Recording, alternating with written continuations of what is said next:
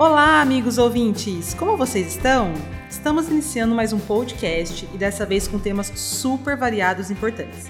Hoje a gente vai falar sobre manejo de resíduos, pegada hídrica, tratamento de carcaças na propriedade, enfim, tudo visando o meio ambiente e a redução de impactos para não comprometer o mesmo.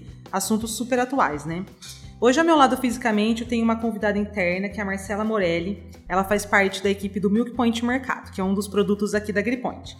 Ela é minha colega de profissão, também zootecnista, então seja muito bem-vinda, Marcela. Olá, pessoal, tudo bem? Muito obrigada pelo convite. Raquel, estou muito feliz de participar aqui com vocês. Então vamos lá. Bora, vamos fazer aí um podcast hoje um pouquinho diferente. E nada melhor do que fechar essa troca aí, nesse bate-papo com mais um zootecnista, né, pessoal? Tô brincando, tô fazendo jabá aqui da profissão já. É, do outro lado da linha, a gente tem a honra, né, é, de contar com a presença e participação do Júlio César Pascali Palhares, que é pesquisador da Embrapa Pecuária Sudeste, localizada em São Carlos, interior de São Paulo. Bom, atualmente a Marcela trabalha aqui na Gripoint, mas ela fez pós-graduação com orientação do Júlio, né? Por isso eu já garanto para vocês que a nossa conversa será muito rica e a gente vai falar de muitas coisas bacanas aí que com certeza vão agregar para a produção de todos, né? Para todo mundo que está envolvido no setor. Então, bem-vindo, Júlio, também aqui ao nosso podcast.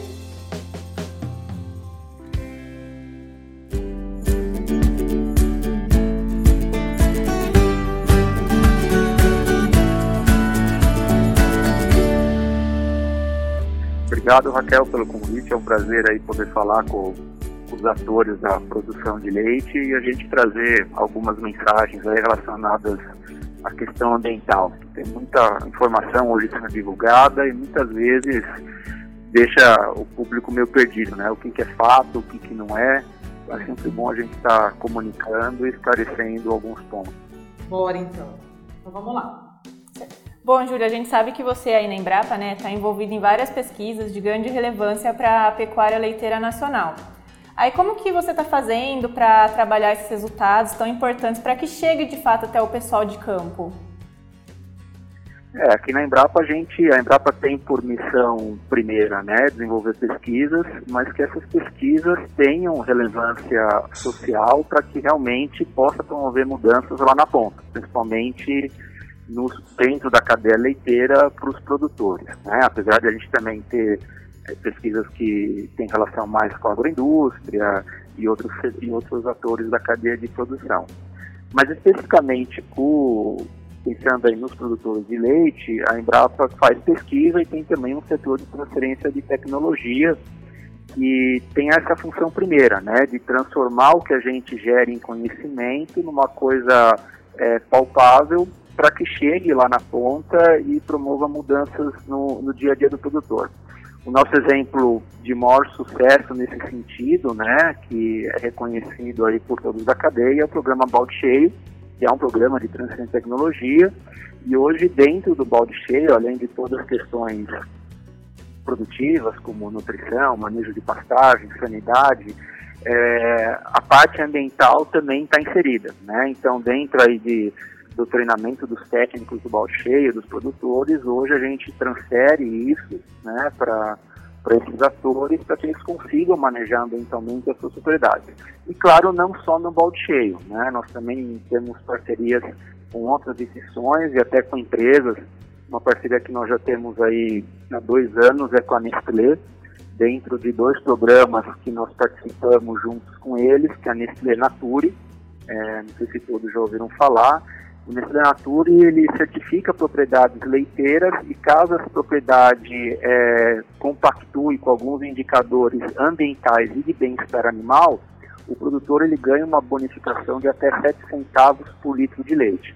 É a primeira vez que uma empresa faz isso no Brasil, né? então foi uma ação bem inovadora nesse sentido e a gente ajudou eles mais na questão técnica de estabelecer esses indicadores ambientais e também monitorar o que está sendo levantado no campo para voltar esse conhecimento para o produtor ele promover as mudanças. E a gente hoje também tem um grande programa aqui que é a produção de leite orgânico, né? Que dentro desse mundo orgânico, a vertente ambiental ela está muito presente, né? O, o consumidor quando compra um produto orgânico, além de um alimento, ele está comprando valores o meio ambiente é um valor que esse consumidor procura num produto orgânico. Então hoje nós temos uma capacitação é, tem feito extremo sucesso de procura, já é o segundo ano que nós temos essa capacitação, que dura seis meses, para quem quiser participar. E também temos uma relação aí com produtores orgânicos, aqui na região de São Carlos existe um cluster de produtores orgânicos, que eles estão recebendo assistência não só da Embrapa, mas de outros parceiros desse programa orgânico da Nestlé, que envolve a Fundação Mokichi Okada, é, a certificadora IBD e tal, que traz conhecimento para essa conversão e estabelecimento da produção orgânica. Antes de alguns exemplos, né, que como a pesquisa ela gera esse conhecimento, né, que é aquela coisa mais clássica, muitas vezes não tão é, palpável para a sociedade, mas que a gente pega tudo isso, põe num pacote, né, esse pacote chamado Transferência de Tecnologia, e para promover as mudanças de fato aí no dia a dia da produção de leite. Muito legal, Júlia. É muito importante né, o trabalho que vocês fazem. Acho que a Embrapa Pecuária Sudeste é muito referência nisso. Eu, particularmente, tive a oportunidade de participar de um evento que a Nestlé, que promoveu uns dois anos, quando ela estava iniciando aí no projeto de orgânicos, né? E foi muito legal, assim, a participação dos pesquisadores. Você também estava lá, eu assisti, acho que, uma apresentação sua, pessoal.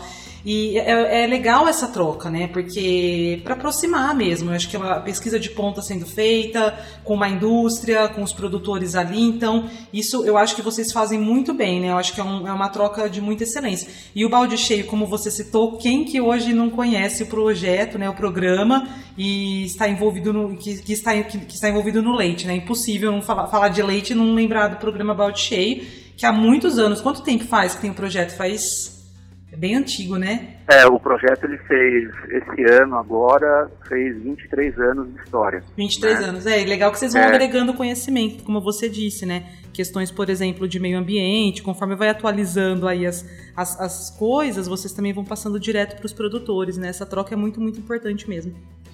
É, e mesmo no balde cheio, é, porque hoje assim, tem uma pessoa que entra no balde cheio hoje, então ele está entrando nesse momento, mas nós temos históricos de produtores que estão há 10, 15 anos no balde cheio, né? Uhum. E que realmente estão já no seu limiar de capacidade produtiva.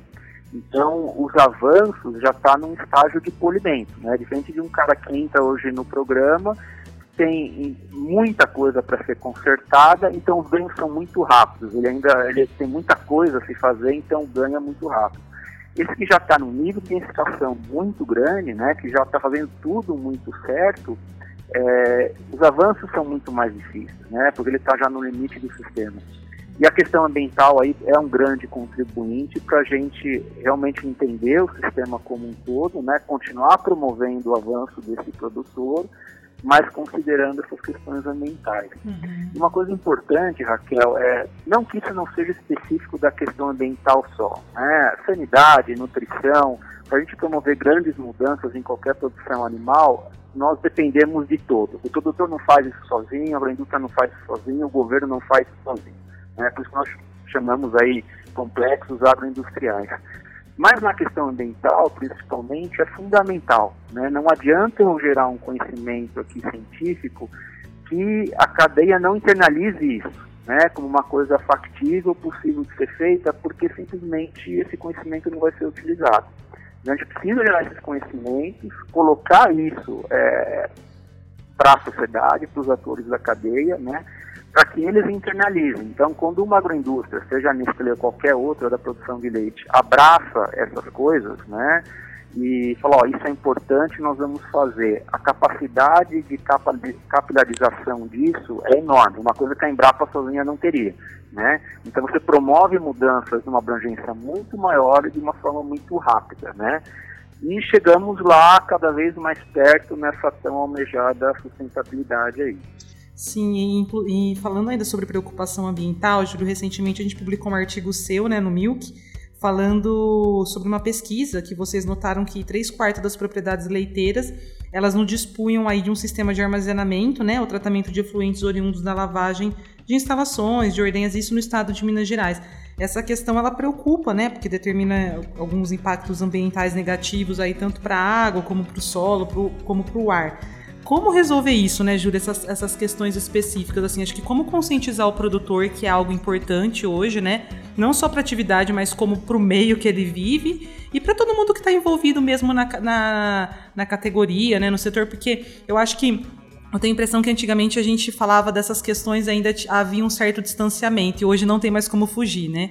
É só a gente estar tá com a anteninha ligada aí que a gente vê que tudo que se fala, até de no consumo, consumo mesmo, né? Os consumidores, você mesmo citou é, que os, os, consumidores eles hoje eles compram valores.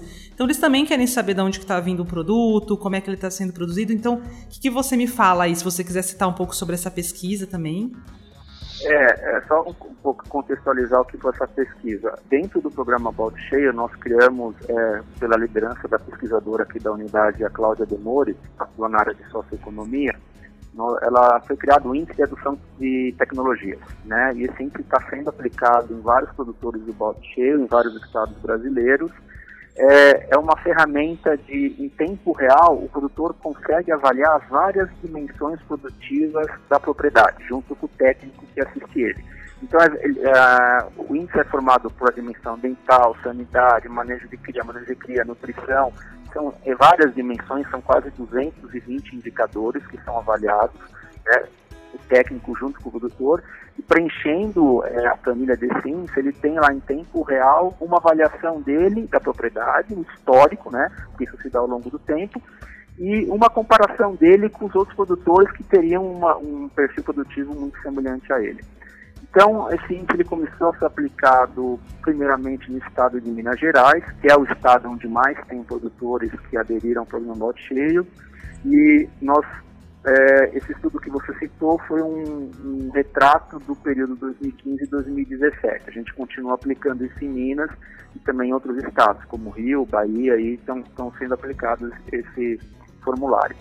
E daí isso ficou muito claro ali, né? Que ao longo dos três anos, em torno de 75% dos produtores responderam que eles não dispõem de nenhum sistema de armazenamento ou tratamento dos resíduos gerados na propriedade. Daí você perguntou, né? Bom, o que, que se fazer então? Qual é o problema? Por que, que esse índice tão grande, né? Isso assusta. Infelizmente, é, a gente, se for aplicar em outros estados, outras das leiteiras do país, eu diria que não vai mudar muito essa situação. Esse número ainda é grande de produtores que não internalizaram essas coisas.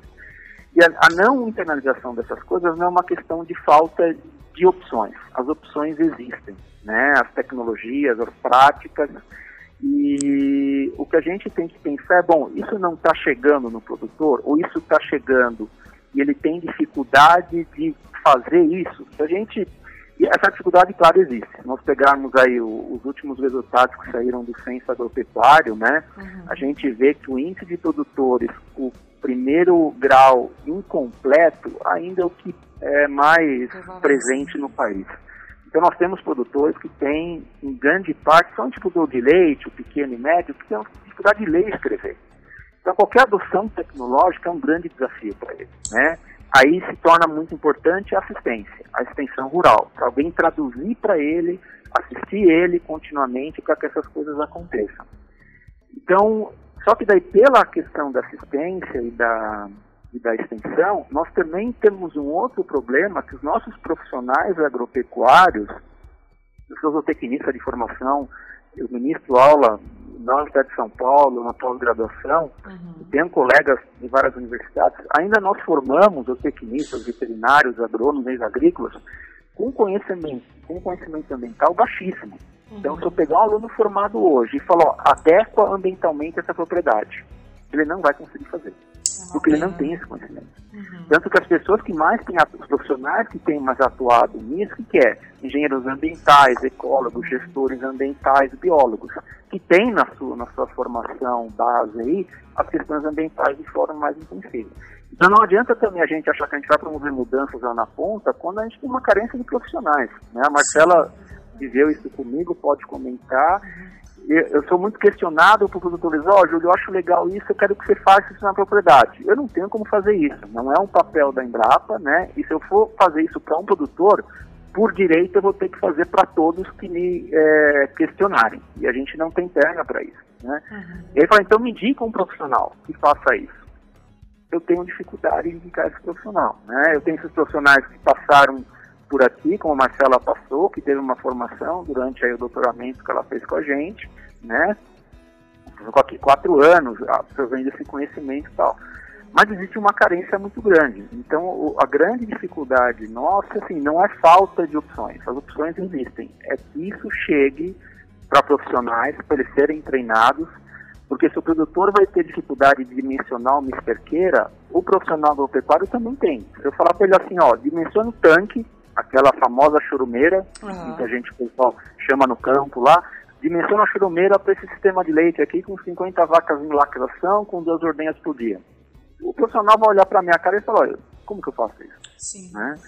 E é simples, a matemática não é complexa, não é uma coisa de alta engenharia. A coisa é muito simples, só que não teve isso na formação. Uhum. Né?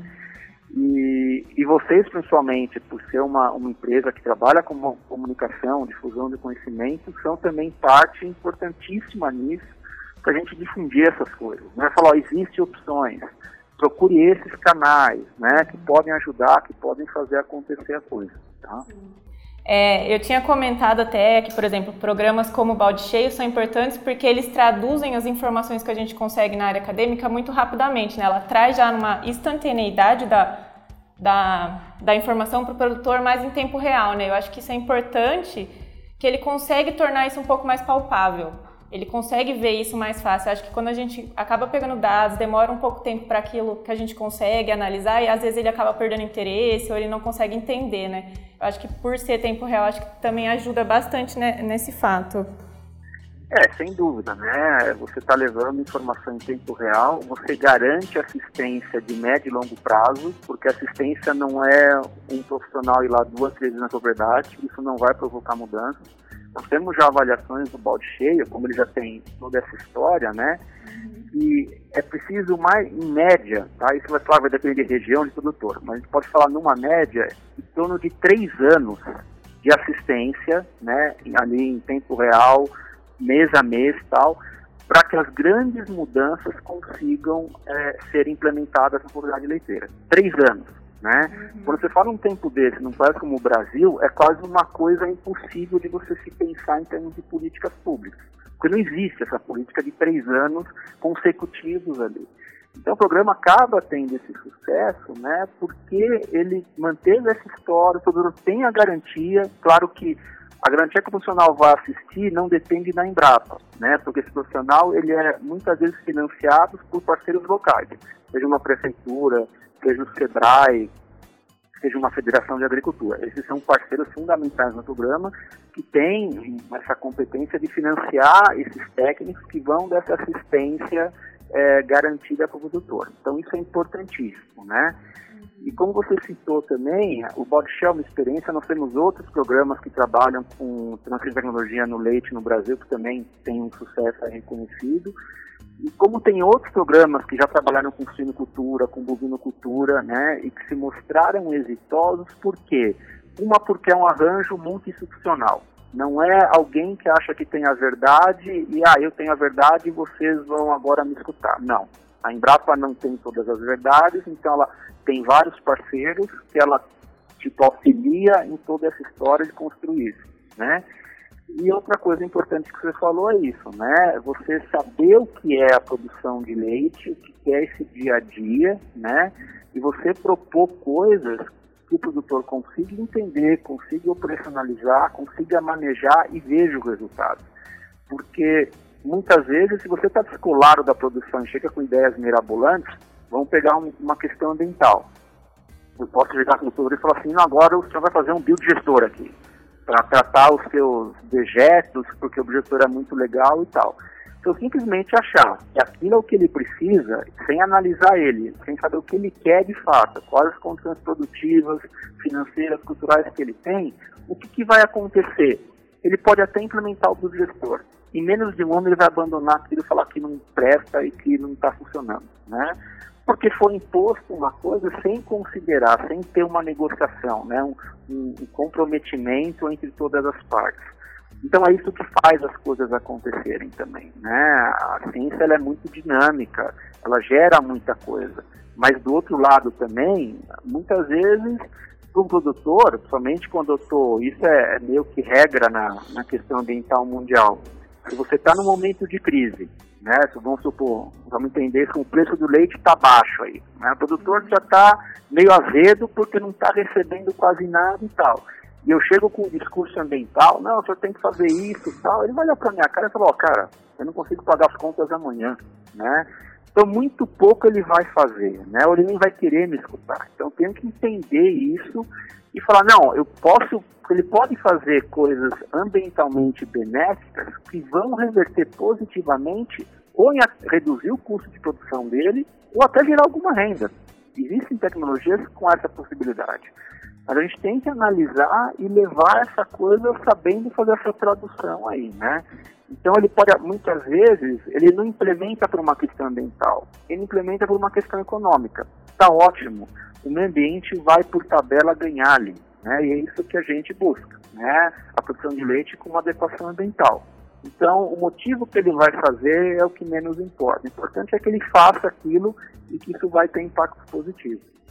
Sim, é, eu acho que é o que você está dizendo, né, Júlia, que é importante ter um alinhamento aí também é, do produtor com relação à demanda dele e assim ele ter o conhecimento daquelas atitudes e ações que ele vem fazendo na propriedade, porque a gente sabe que tem muita coisa sendo falada, né? Que nem você citou, por exemplo, é, o exemplo do biodigestor. Se o cara não tiver consciência do que aquilo vai trazer para ele, ou entender também sobre o processo, passa um ano ele vai descartar, né, o, o sistema, vai falar, ah, não está servindo para mim. Né? Então, acho que é importante é, ter esse conhecimento né, do que o produtor está fazendo. E voltando um pouquinho que você falou anteriormente, que você falou da carência de profissionais.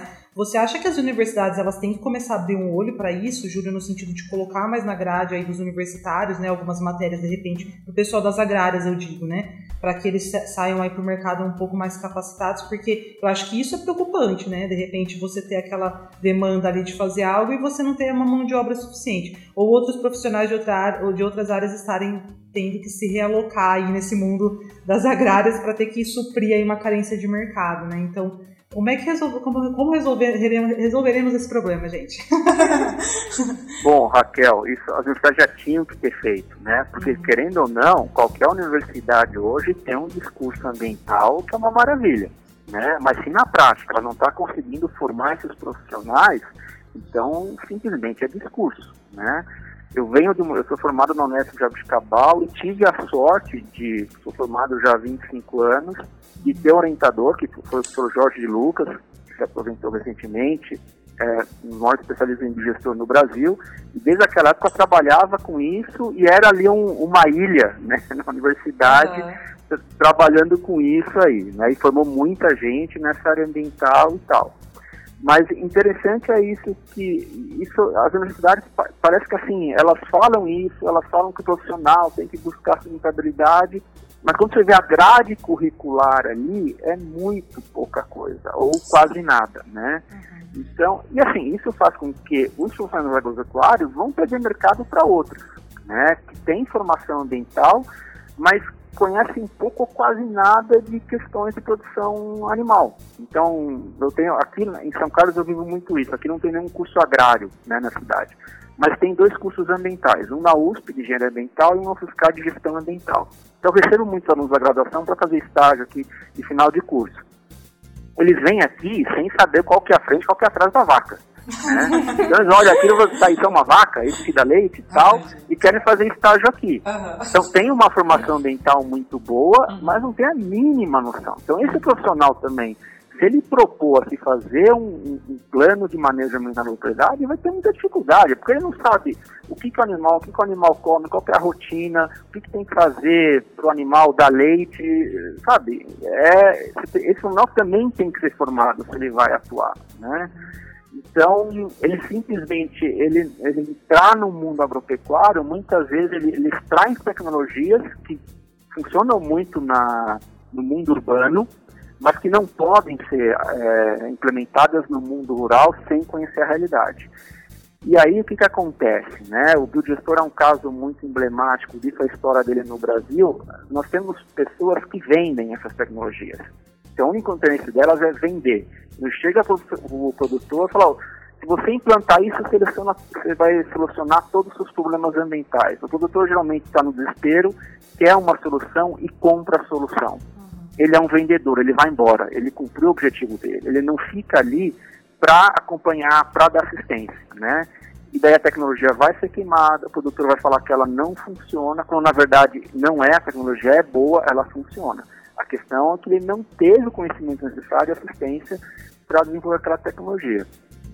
Mas em resumo, sim, nós já passou o tempo de a gente inserir nas grades curriculares, somente do, dos nossos alunos de graduação, né, essa questão ambiental. Porque eu pergunto para os alunos, ó, oh, o professor que te deu lá bovino cultura de leite, o que, que ele falou de resíduo? Nada. Uhum. Ele eu falou, acho que, quer que saber disso? Vai na biblioteca lá, vê se né, acha alguma coisa na biblioteca. Então, assim, a, a verdade é essa, está sendo profissional, que é isso, o cara vai fazer nutrição, sanidade, melhoramento, atribuições clássicas da produção animal, mas não é mais isso. A gente está falando hoje, um, um, termo aí que eu ouvi recentemente, para mim foi uma novidade, de zootecnia de fermentação.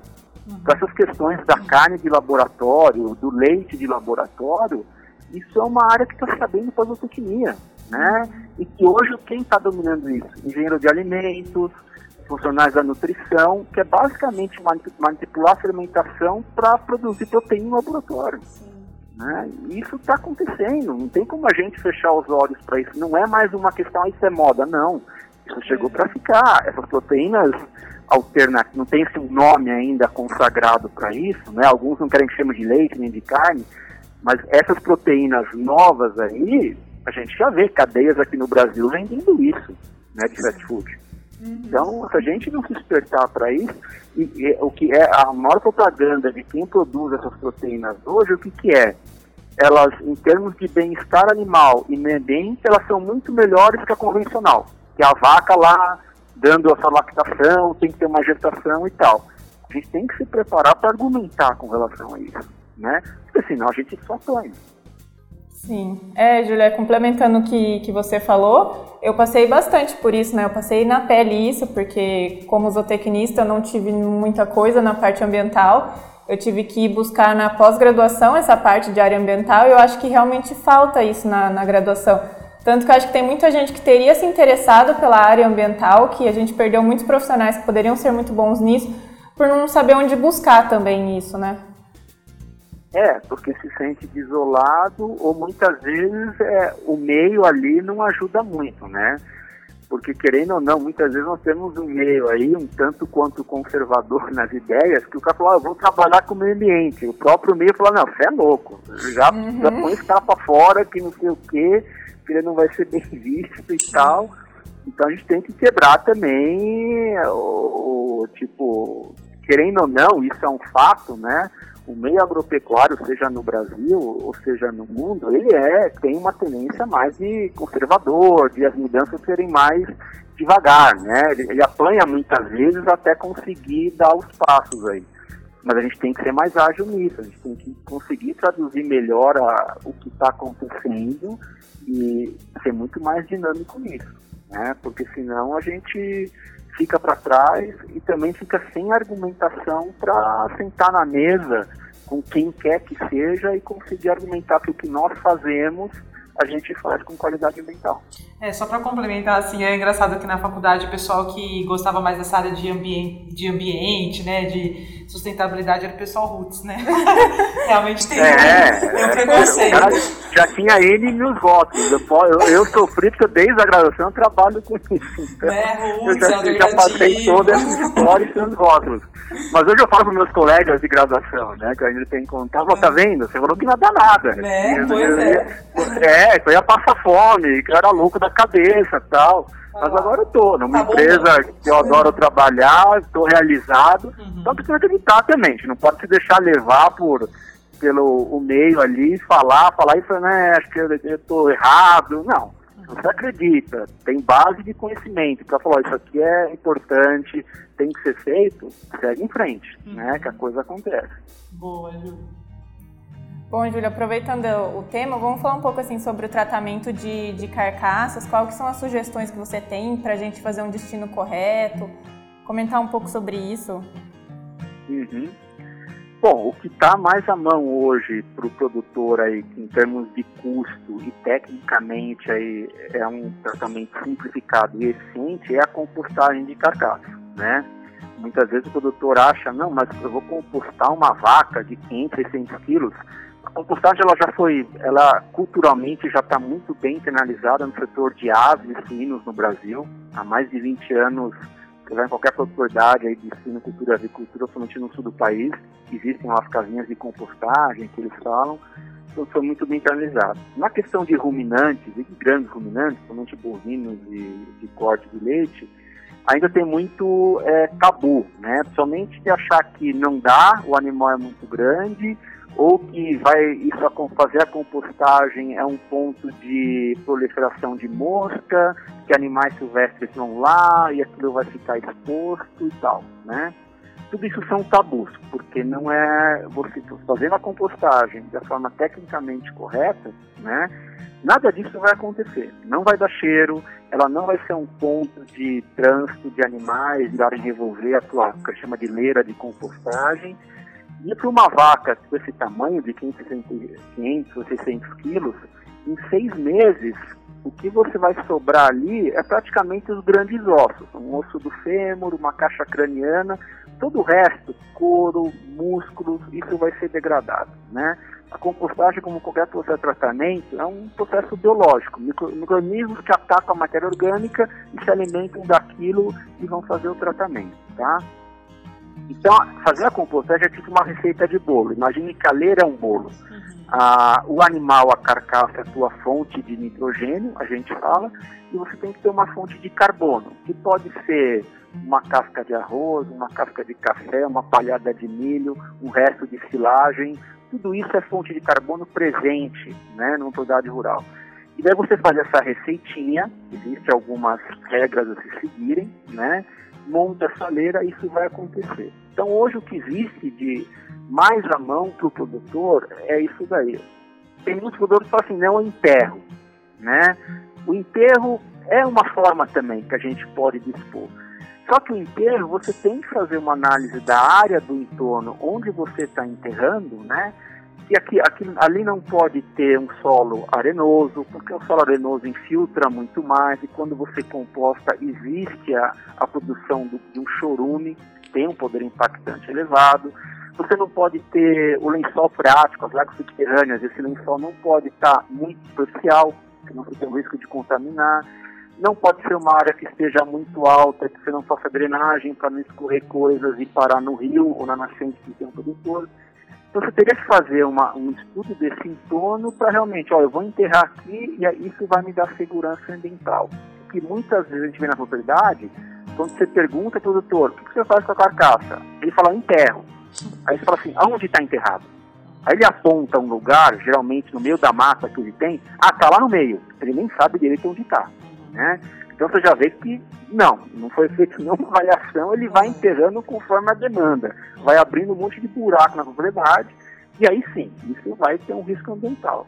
Então, é um, tanto como a compostagem como o enterro, são manejos que você tem que ser feito de forma controlada.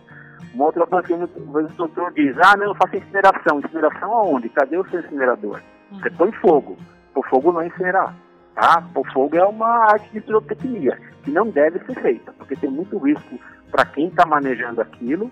Você não vai conseguir uma combustão completa, como se fosse uma incineração, então vai ficar aquela coisa exposta com alto risco sanitário para a sua propriedade.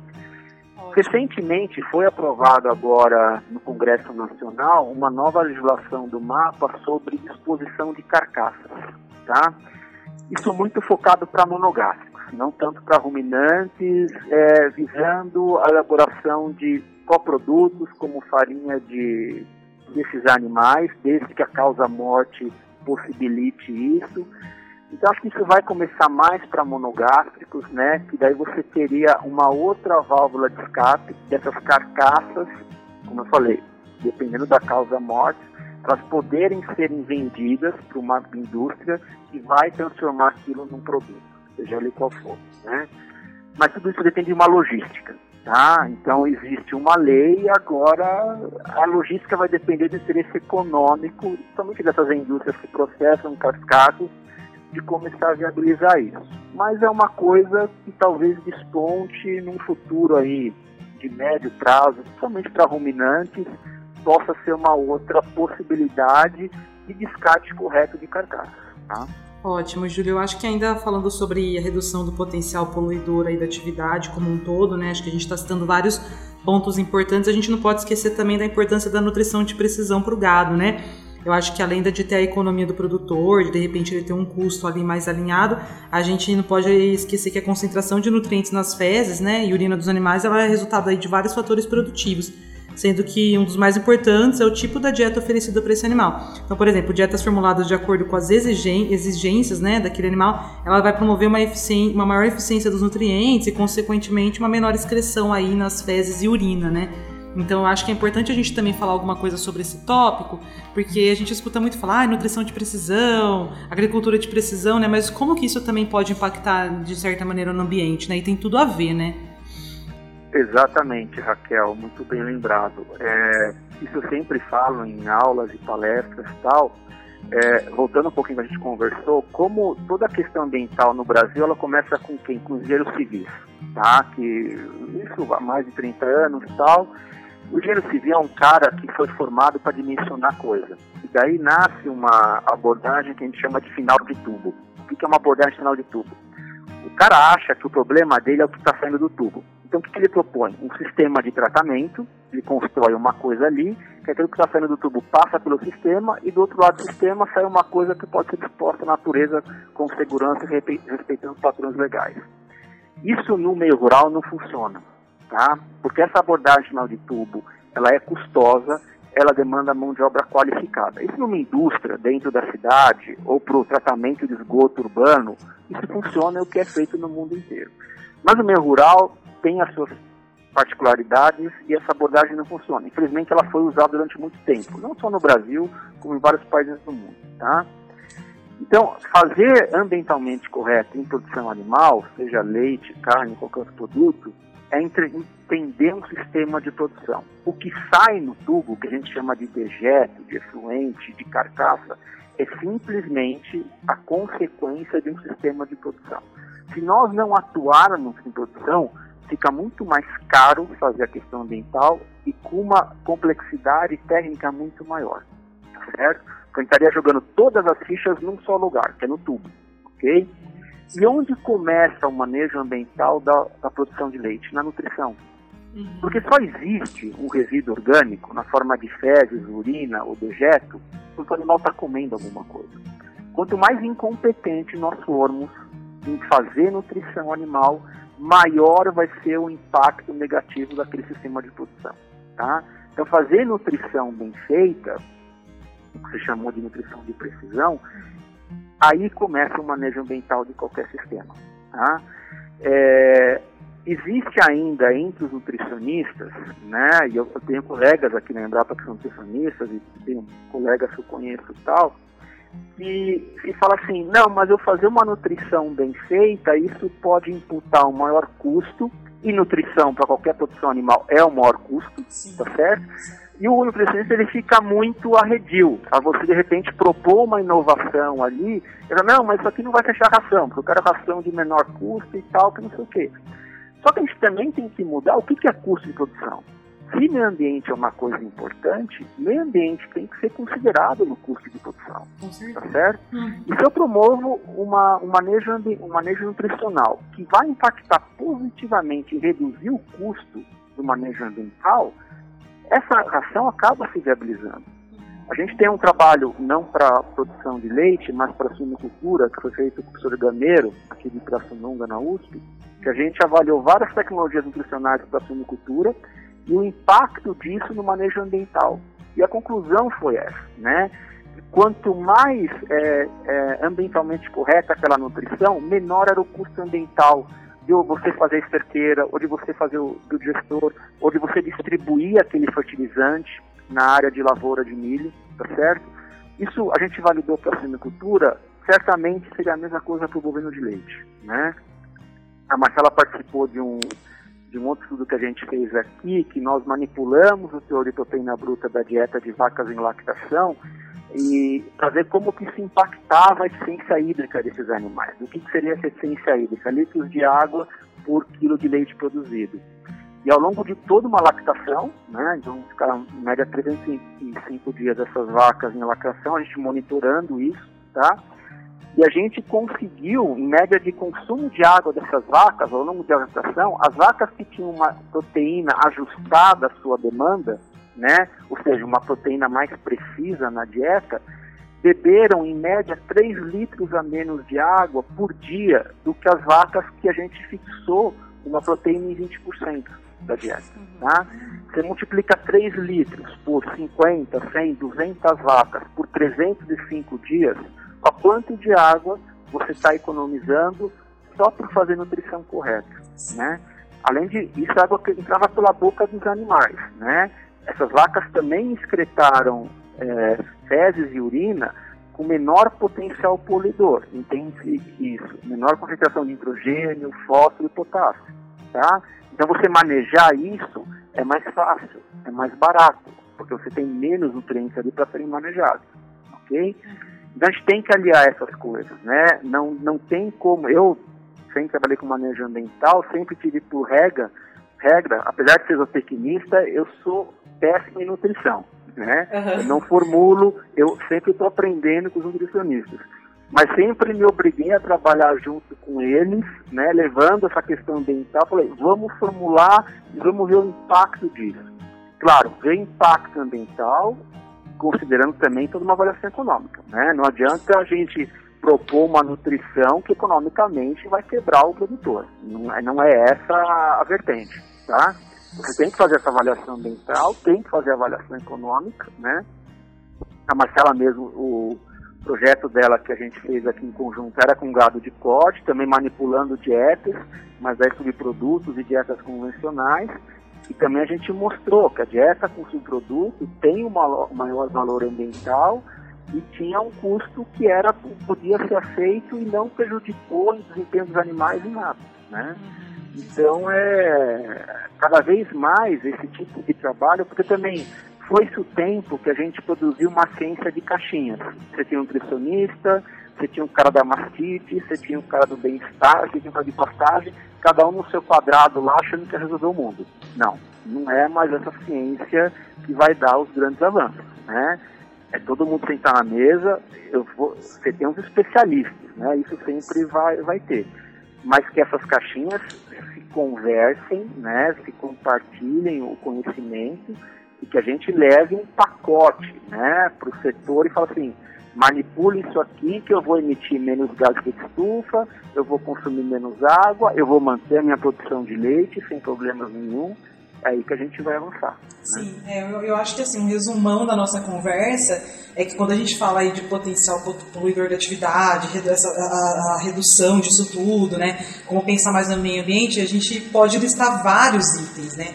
Às vezes a gente fica focado num só, ai, placa fotovoltaica, ou só em alguma uhum. coisa que está batendo numa tecla só. E olha quanta coisa que dá para dá pra ser feita, né? Desde um, uma, uma manipulação de uma carcaça, até a manutenção de precisão, até gestão da água, enfim, é, é, muito, é um assunto muito, muito amplo, né? Então acho que parte da conscientização dos produtores, acho que de uma maneira geral, até descarte mesmo dos utensílios que eles utilizam no dia a dia. Acho que pequenas coisas já começam a fazer uma diferença, né? Às vezes a gente não tem essa noção. Aqui no trabalho mesmo, recentemente a gente instalou umas lixeiras aqui de reciclagem e era um negócio que a gente não fazia. A gente falou, nossa, chega no fim do dia, o saco tá lotado de coisa reciclada. A né? quantidade é, que tem, né? E somos assim, 25 funcionários. Então, nossa, quanta coisa que a gente consegue acumular. Então, acho que pequenas ações, né, que podem sendo feitas aí ao longo do tempo. Não, com certeza. É, eu acho que... falo assim, muitas vezes é, o avanço, porque assim, é, existe também um discurso que o ambiente é caro enviar,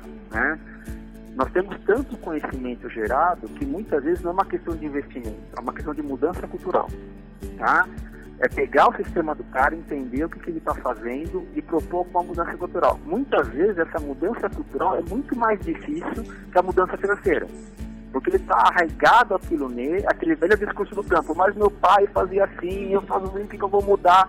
Então, tem que mudar, porque as coisas mudaram, a sociedade mudou, né? É como você falou, é, há 10 anos atrás, se alguém pusesse lixeira para separar lixo aí no escritório de vocês, falar que a pessoa é louca, o que você está fazendo? Uhum. Né? Onde você tirou essa ideia?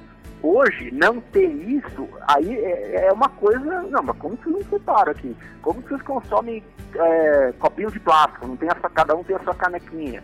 Isso são coisas que viraram comum hoje em ambiente de trabalho, né? Porque mudou, os valores mudaram e tal.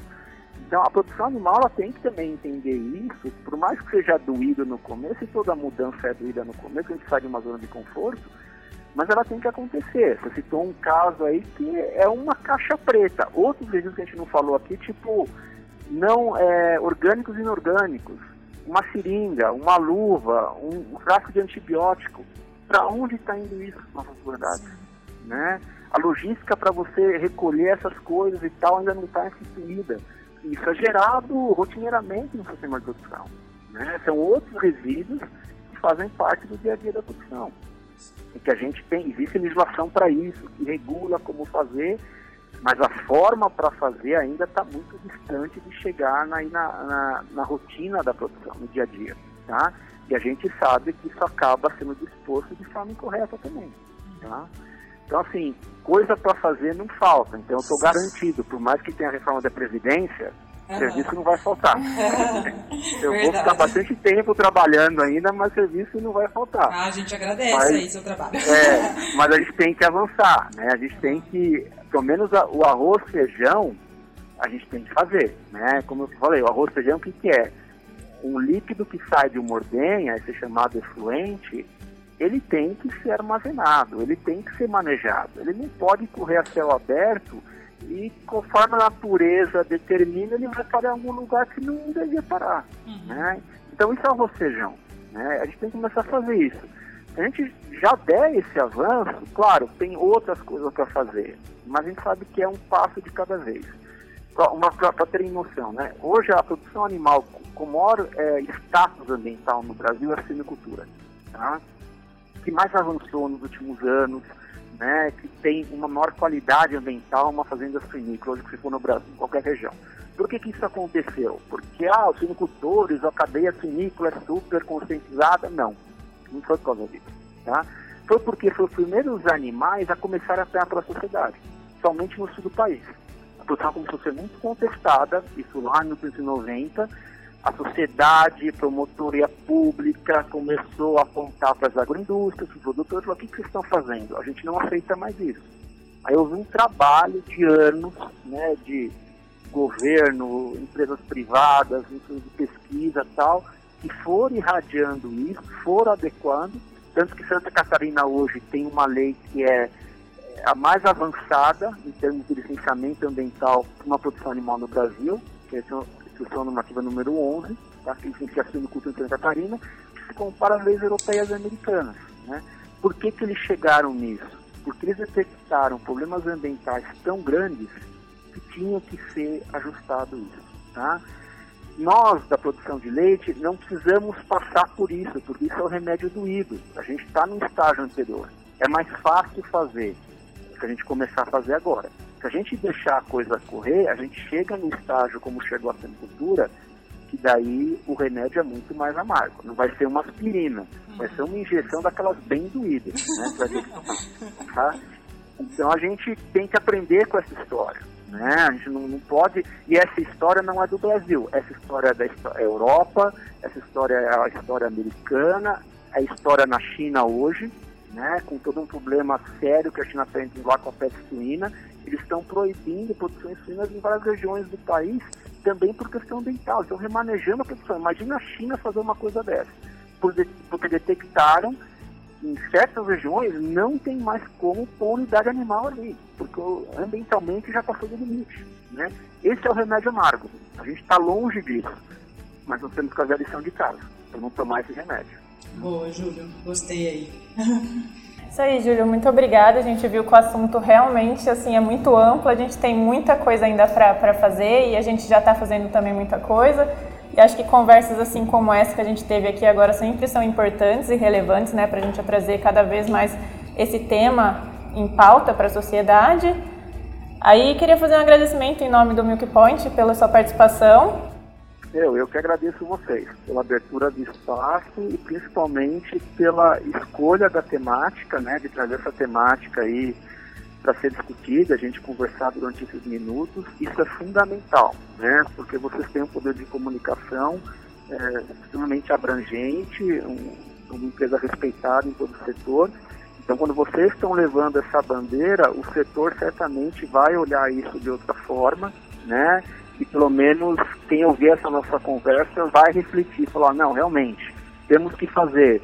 Então, vamos sentar todo mundo e, e promover, começar a promover essas mudanças. Então, também parabenizo vocês pela iniciativa, né? E coloco tanto a Embrapa Pecuária Sudeste como eu para quando acharem que isso é relevante, que tem que ser dito alguma coisa, a gente está sempre à disposição, né? Porque fazer ambientalmente correto passa por fazer uma comunicação muito bem feita. É assim que os avanços vão ser conseguidos. Como a Marcela disse, então também estou reiterando aqui, Júlio, muito obrigada. O Milk Point sempre está com as portas abertas aí para vocês, né? A gente publica vários releases da Embrapa Pecuária Sudeste. Recentemente publicamos vários artigos seus aí também, então tudo que você achar que é interessante, pode mandar pra gente. A gente sempre dá prioridade aqui para os materiais de vocês, pelo respeito que vocês também têm no setor, né? Credibilidade, enfim, pelo trabalho de excelência que vocês realizam. Então eu agradeço mais uma vez aí sua participação, sua rápida disponibilidade e vamos que vamos, né? Vamos que vamos, que é possível. Então tá né? joia. É, podemos fazer, sem problemas nenhum. Tá? Boa. Tá? Então quem ficou aqui até, até o final aqui com a gente, eu gostaria de, e gostaria de deixar alguma dica, crítica ou sugestão para as próximas edições, envie um e-mail para pointcast.milkpoint.com.br. Obrigada, pessoal.